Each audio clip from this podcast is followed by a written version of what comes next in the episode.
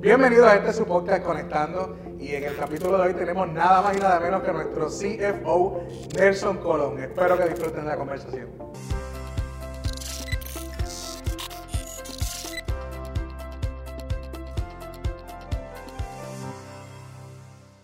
Mr. Nelson Colón, gracias por estar aquí con nosotros. Carlos, gracias por la oportunidad. Eh, bueno, vamos entonces a empezar por el principio. ¿Quién es Nelson Colón y qué es lo que hace con nosotros?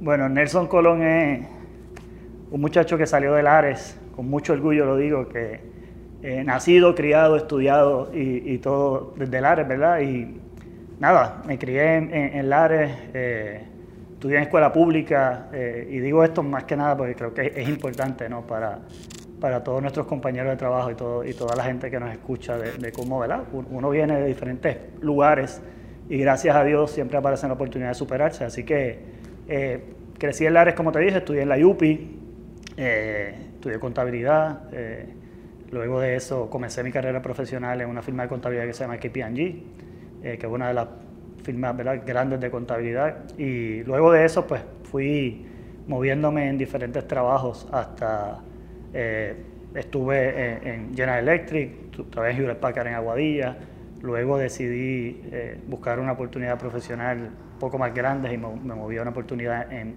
Arcos Dorado que opera McDonald's eh, en Puerto Rico y el Caribe.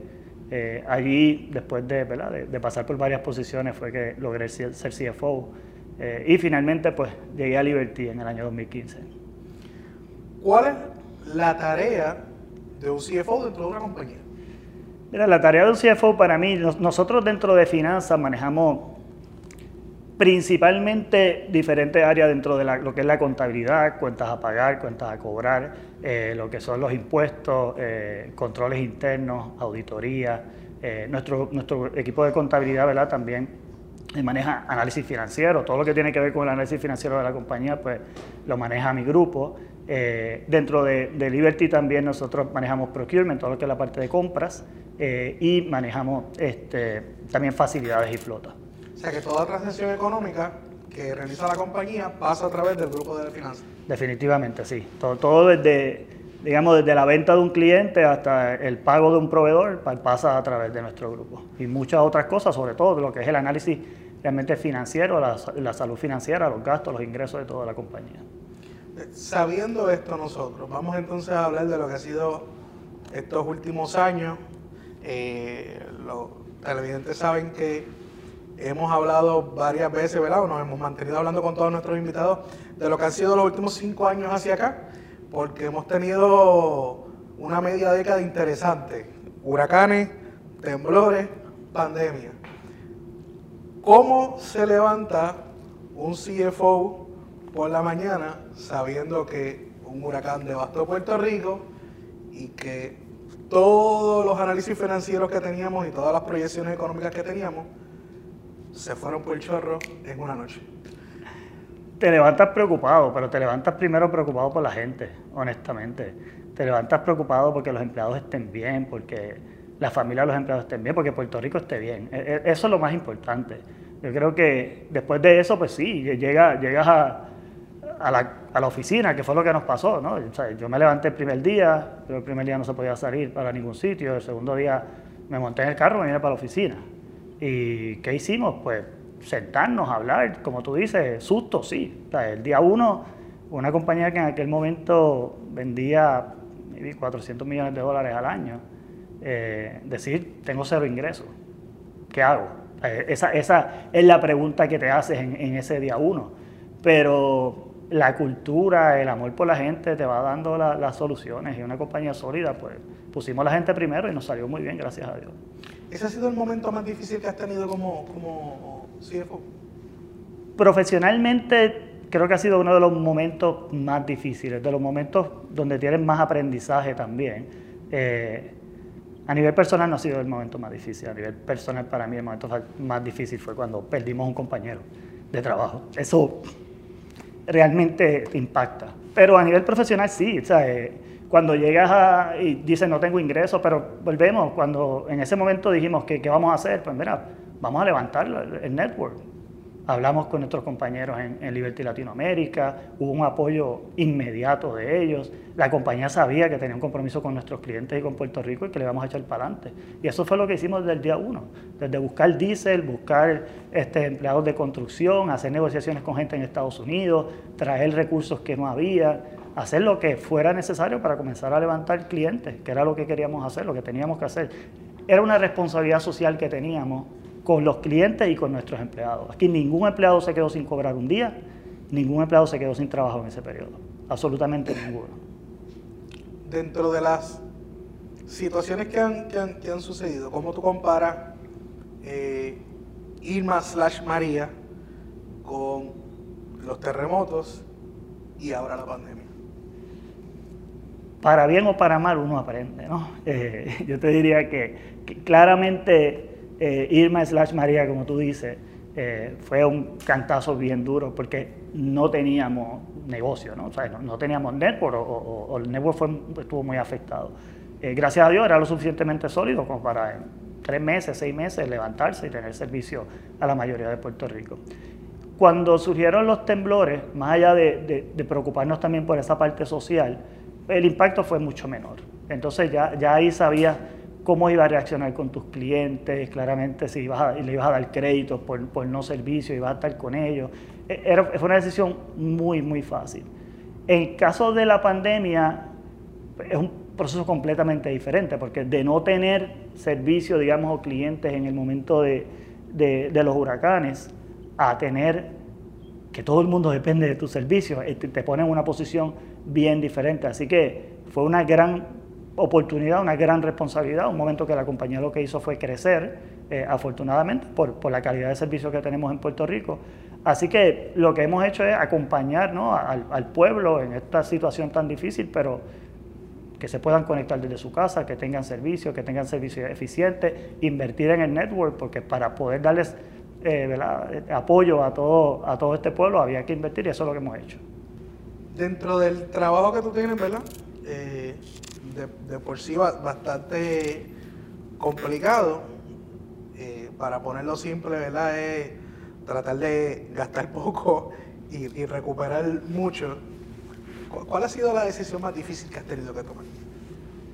Mira, yo, creo que no hay, gastar poco y, ganar mucho. Yo, creo que es hacer un balance de negocios, ¿no? Donde realmente podamos rendir los frutos que requieren. Somos una compañía pública, tenemos un compromiso con nuestros accionistas, pero es hacer el balance entre lo que es el cliente, obviamente. Lo más importante al final es el cliente. O sea, son, si el cliente cree en nuestro producto, nos paga lo que nosotros creemos que es razonable, ¿verdad? Dentro de las circunstancias.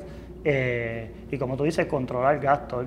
Difícil, como te dije, yo creo que el tema del huracán fue bien difícil porque tendrías que mantener un balance de ingresos y gastos, sin ingresos y con muchos gastos. Nosotros invertimos sobre 150 millones de dólares en, la recuperación de Puerto Rico a nivel del network. O sea, eso es mucho dinero. Pero compañías grandes que tienen el apoyo de una compañía matriz, que creen en nosotros, eso lo hace mucho más fácil. Pero difícil ese, profesionalmente retante, la adquisición con AT&T, de de AT&T una adquisición, es un proyecto súper bonito y súper interesante profesionalmente. Desde el punto de vista del Departamento De, Finanzas, ¿qué, ellos hacen en una integración? En una, bueno, la, integración, si quieres te hablo un poco de lo que ha sido este journey, este viaje de, la integración, ¿no? de, lo que es la adquisición. Yo particularmente tengo la, estoy bien contento de que tuve participación en esta adquisición desde antes de que fuera una adquisición. Es decir, el Departamento de Finanzas o, digamos las personas que a nivel de Liberty Latinoamérica trabajamos con diferentes responsabilidades en finanzas, pues estamos desde la evaluación del negocio, porque el negocio se evalúa económicamente antes de adquirirlo, ¿verdad? Porque hay un precio que se determina. Eh, entonces nosotros participamos desde eso, ¿no? lo que en inglés se dice un proceso de due diligence anterior a la adquisición, hasta después pasas a la compra o el acuerdo de compra-venta y después de eso tienes que buscar el financiamiento, porque este, este, negocio costó casi 2 billones de dólares. Así que nosotros, ¿verdad? Con Naji y con otras personas de Liberty Latinoamérica, el CFO de, Latinoamérica, Chris Noyes, eh, tuvimos que ir por Nueva York, Boston, Los Ángeles, e ir a pedir dinero prestado para poder cobrar, porque así, así funcionan ¿no? los negocios. Eh, y eso fue una experiencia bien chévere, eh, pero muy retante. Entonces, desde ahí ya Finanza viene teniendo ¿verdad? mucha responsabilidad en lo que es la, adquisición. En la integración, pues claramente tú, integras la compañía, integras los sistemas contables y, y nosotros le damos apoyo a, a todas las áreas de negocio, eso es lo que somos, ¿verdad? Un, área de apoyo. así que la integración sigue, todavía estamos trabajando en la integración realmente. ¿Cuánta diferencia hay entre el servicio ya de nosotros, La, manera que corríamos con nuestro servicio residencial fijo a una operación que es móvil? Hay, digamos que hay mucha diferencia desde el punto de vista de que los servicios son diferentes. ¿no? nosotros teníamos una red fija que daba servicio en el hogar principalmente y servicios a negocio teníamos tres productos principales y, no teníamos nada de telefonía. Entonces, los networks son diferentes, parecidos pero diferentes. Eh, y realmente hemos aprendido un montón de lo que es realmente vender eh, mobile, ¿no? vender celulares, como, como, decimos en Puerto Rico, vender eh, esa combinación de servicios que tenemos la oportunidad ahora. Pero el mundo de los negocios termina siendo similar. Yo, he trabajado en industrias diferentes, eh, como te dije, trabajé en fast food, trabajé en manufactura, trabajé en servicios y ahora en telecomunicaciones y, al final desde el punto de vista financiero es bastante sencillo poder lograr la interrelación de eso. ¿Cómo es tomar la decisión de la época de pandemia no desconectar a nadie por falta ¿verdad? de de pago, por llamarlo de alguna forma, y cómo es volverse a encontrar de nuevo con que los ingresos que están entrando te bajen de un día a otro. Bueno, te refieres a durante, no desconectar a nadie durante la pandemia. Recuerda que durante la pandemia nosotros decidimos no desconectar a nadie. Eh, nuevamente, para mí, responsabilidad social. ustedes entrevistaron a Nayi y saben la calidad de persona que es Nayi. Y cuando surgió esta idea, cuando vimos que la gente estaba afectada económicamente, cuando vimos que en efecto había gente que necesitaba, y, de primer tú no vas a dejar un niño sin estudiar porque el papá no pueda pagar. Entonces, pues sí, se decidió hacer un paquete básico, no desconectar la gente, y eso fue evolucionando y lleva más de un año y todavía lo tenemos realmente. Así que fue una decisión de, de la, parte de cómo tú apoyas al pueblo. En ese momento también es diferente, ¿no? Nosotros no tenemos ahora la pérdida, una pérdida de ingresos, nuestro negocio creció. Así que no había nada que pensar, había que hacer el bien, lo que fuera bien para el pueblo y así lo hicimos. En aquel momento, eh, nosotros estuvimos aquí ya a, a y él nos habló ¿verdad? De, de, su experiencia y él nos dijo que se vio el compromiso que tuvo el cliente por esa, esa decisión de no desconectar a nadie. En términos de lo que es el, el negocio, ¿cuánto tardó en verse reflejado el resultado de esa decisión? Que mira, primero que nada, eso no fue una decisión financiera. yo creo que tiene que quedar bien claro que nuestra decisión de no desconectar al cliente fue una decisión realmente en apoyo a todos esos años que estos clientes han estado con nosotros. Entonces no hay problema de cuándo recuperas o no recuperas. Hubo clientes que volvieron y se pusieron al día, hubo clientes que les tocó, les tomó mucho tiempo y llevamos mucho tiempo con, lo que llamamos ese free plan. Eh, pero nuevamente no, no, esperamos o no estamos monitoreando si, si, si el cliente eh, volvió rápido, volvió lento, ¿no? Se le dio el espacio al cliente para que se recuperara. Obviamente hubo un ajuste en su paquete, eh, al principio no, luego sí, eh, pero la intención no era recuperar el dinero, la, intención era que el cliente obviamente lo necesitaba, el que pueda pagar, le está pagando bien, y si hay unos pocos que no pudieran pagar, pues apoyarlo. ¿Cuál ha sido la, decisión que mejor te hace sentir como, como profesional? Mira, yo, creo que las decisiones profesionales más importantes son las decisiones que tienen que ver con gente, honestamente. las decisiones que tienen que ver con apoyo a los empleados, cuando, cuando promueves a alguien, cuando ayudas a alguien en una emergencia, cuando ayudas al cliente en general. Eh, para mí, yo honestamente creo que la decisión de nosotros, cuando vino el huracán, de decir aquí no se despide a nadie, tú no tienes trabajo, pues tú vas a ir a la calle, a, la calle a llevarle comida a, las brigadas, o tú vas a estar en un centro de cómputo donde vas entonces a, ayudarnos a recopilar data, y no era eso lo que tú hacías.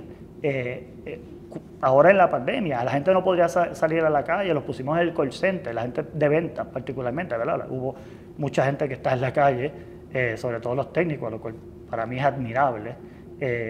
Eh, pero eh, esas son decisiones importantes que las tomamos y todo salió súper bien, gracias a Dios. Volviendo a lo que es el, tema de la, integración, nos dijiste que, que estuvieras trabajando, tuviste la oportunidad de trabajar desde el principio, ¿verdad? Desde que se estaba, desde que era solamente una idea, buscar presupuesto, pero todo ese proceso fue interrumpido, no interrumpido, sino que fue, se cruzó con la pandemia. Háblanos un poco de, la experiencia de tener las dos cosas corriendo en paralelo. Pues muy interesante y muy complicado, honestamente. nosotros, yo recuerdo que Nayi, hace, no sé, dos años, eh, un día entré a su oficina y me, y, me dice, Nelson, estamos mirando a AT&T y yo, ¿de qué tú hablas? ¿Sabes? Como que siempre nosotros hablábamos de que queríamos comprar un negocio móvil, de que eso era lo que nos faltaba. Y tú sabes que hasta los empleados te lo preguntaban en los town hall. Eh, y yo siempre pensé que iba a suceder. Honestamente, no pensé que fuéramos a comprar una empresa tan grande. ¿no? realmente era ATT, ¿no? era, era el negocio móvil líder del país. Eh, así que, pues, súper emocionado. Y como te dije, después de eso due diligence, eh, discusiones con los, con los inversionistas y, finalmente, pues eh, llegó el momento que ya el due ya, la transacción había sido, ya teníamos el, el, el funding de, de, para pagar la transacción, la transacción había cerrado, pero entonces comenzaba cuando la transacción era efectiva. Y ese proceso, pues por un montón de cosas que, que, se hacen en el camino de validaciones de validación de información, cayó en la pandemia, o sea, cayó y nosotros esperábamos un principio, y eso es información pública, creíamos que íbamos a adquirir este negocio abril más o menos de, del año pasado, eh, la pandemia llegó en marzo, eh, el, proyecto se retrasó un poco por diferentes temas particularmente regulatorios, eh, incluyendo lo, que fue la separación del negocio de business, que fue otro proyecto dentro del proyecto de, de la adquisición de AT&T. Eso fue un proyecto completamente separado hasta finalmente tuvimos la aprobación en noviembre. Así que la combinación de la pandemia y tu poder adquirir un negocio en ese proceso y a la misma vez tratar de integrarlo es sumamente complicado. Y así que esa se la, se la debemos toda a un grupo de empleados maravillosos que han estado envueltos en este proceso. Ahora, todo, todos esos diferentes, eh, porque para darle un contexto a, a, a los televidentes, Business es parte de Liberty, obviamente, pero siempre ha, tenido como su propio eh, branding aparte. Y ahora tenemos ese tercero que es ATT. En términos eh, de finanzas, ¿ustedes corren todo como una sola compañía o, se toman decisiones pensando en qué porción del, del negocio va a impactar? No, el, negocio se evalúa por diferentes áreas. Como tú dices, Liberty es una sola compañía. Dentro de Liberty tiene ahora diferentes áreas, ¿no? Tienes el área que llamamos residencial, tienes el área de wireless, que, es la, parte de telefonía, tienes el área de B2B. En B2B también tienes diferentes ¿verdad? conceptos dentro de ellos, en el área de business. Eh, pero sí, nosotros pues, en finanzas lo manejamos todo, pero sí con contacto directo con los diferentes dueños de esa área. Entrevistaste a Antonio, que maneja la parte de business, eh, Waldo, que maneja más la parte eh, de todo lo que es wireless y también eh, toda la parte comercial, digamos, que no es business, por, por ponerlo así. así que nuestra relación de negocio sí va dirigida a áreas específicas para poder medir el negocio de forma específica. ¿no? Tú tienes que medir el negocio y tienes que forzar el negocio a ser mejor cada día en todas las áreas y, sus componentes, porque es un negocio grande. ¿Cómo ves la industria de las telecomunicaciones a futuro? Mira, para mí la industria, claramente la industria de telecomunicaciones eh, es una de las industrias principales y de mayor crecimiento a futuro. Y lo hemos visto, la pandemia nos aceleró lo que yo llamo ¿verdad? La, penetración de, Internet en las casas, el uso de Internet. Eh, eso creo que la pandemia nos enseñó que se puede trabajar desde la casa. Quizás algunos, algunos éramos un poco más renuentes en cómo esa cosa de trabajar la casa pudiera funcionar. Ahorita mencionamos, hicimos una integración, una adquisición eh, con gente trabajando desde la casa. Así que esto es una constante evolución. yo recuerdo que una vez alguien le preguntó a, un ejecutivo de Liberty en Estados Unidos, que que él creía que si el, televisor y la televisión iba a desaparecer. Y le dijo, no, la televisión se va a integrar y va a venir, un, va a venir un, una cajita donde tú ahí tú vas a poder ver Netflix y vas a poder ver televisión y vas a poder ver los apps y eso ya está. De esta conversación hace cinco años y es lo que nosotros ya vendemos. Así que la, la tecnología va a seguir evolucionando y nosotros vamos a estar evolucionando con ella ahí, siempre al frente. ¿Cuáles son los planes a mediano y largo plazo que tienes dentro de tu función? Mira, yo creo que algo bien importante para nosotros es obviamente terminar la integración. Eh, este, nosotros dentro de la integración de Liberty eh, eh, con ATT, ATT todavía nos provee unos servicios de facturación, hay, unas áreas particulares que es lo que nosotros llamamos TSA, y nosotros tenemos que transicionar en eso y poder hacer todo ese trabajo internamente. Eso incluye finanzas y un montón de áreas, eh, pero eso, eso a corto plazo es súper importante hacerlo y hacerlo bien. Eh, y después de eso, yo creo que seguir evolucionando en conocer el negocio, en analizar mejor el negocio, añadir valor a las diferentes áreas, en controlar gastos claramente. Este, así que hacer una distribución correcta de nuestro, eh, nuestro presupuesto de capital, todas esas cosas somos parte de, apoyo a, a, a y a todo el equipo gerencial y a todos los empleados.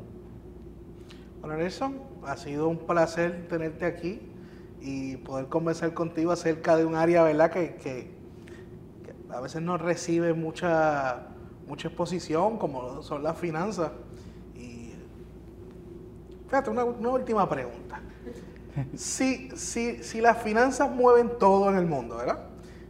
¿Por qué tú crees que a veces no se le da tanta exposición a, esa área del, trabajo. Porque las finanzas no mueven todo en el mundo. La gente mueve todo en el mundo. Los empleados, los clientes, ellos mueven todo en el mundo. Las finanzas contabilizan quizás ese movimiento y lo transforman en una forma tal de que uno pueda tomar decisiones. Pero el mundo lo movemos nosotros, Carlos. Lo ¿Eh? mueve nuestra gente. He quedado, mira, agolpeado aquí. Tremenda contestación de, de, Nelson. Contra eso habla muy bien de, tu calidad como persona. Eh, ha sido un placer tenerte aquí y ver la parte del negocio, como dije, que, usualmente pues, pues uno no ve. Me parece sumamente interesante.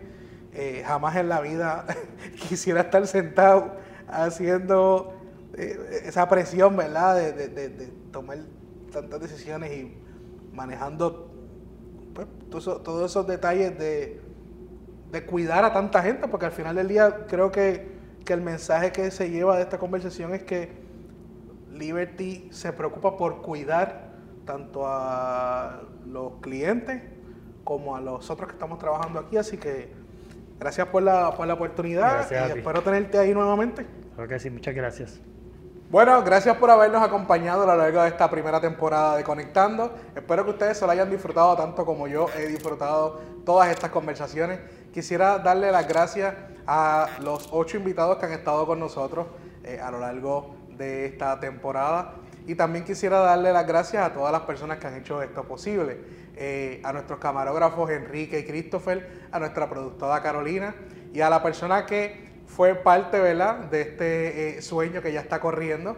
Eh, la persona, ¿verdad?, que siempre trata de empujarnos a soñar un poquito más dentro de esta compañía y ese es Alejandro Gómez. Eh, ha sido un inmenso placer darle a ustedes un enfoque diferente de lo que es esta industria de las telecomunicaciones y mostrarles un lado un poco más humano de las personas que están aquí tomando decisiones. Así que espero que nos acompañen en una próxima ocasión cuando empecemos nuestra segunda temporada y que nos escriban, escríbanos en las redes sociales, escríbanos correo electrónico a quien desean ver, que otras partes de la industria de las telecomunicaciones desean eh, escuchar y desean eh, ver, ¿verdad? Quiénes son las personas que mueven esos hilos detrás del servicio que usted utiliza. Así que nuevamente, gracias por estar con nosotros y espero que lo hayan disfrutado.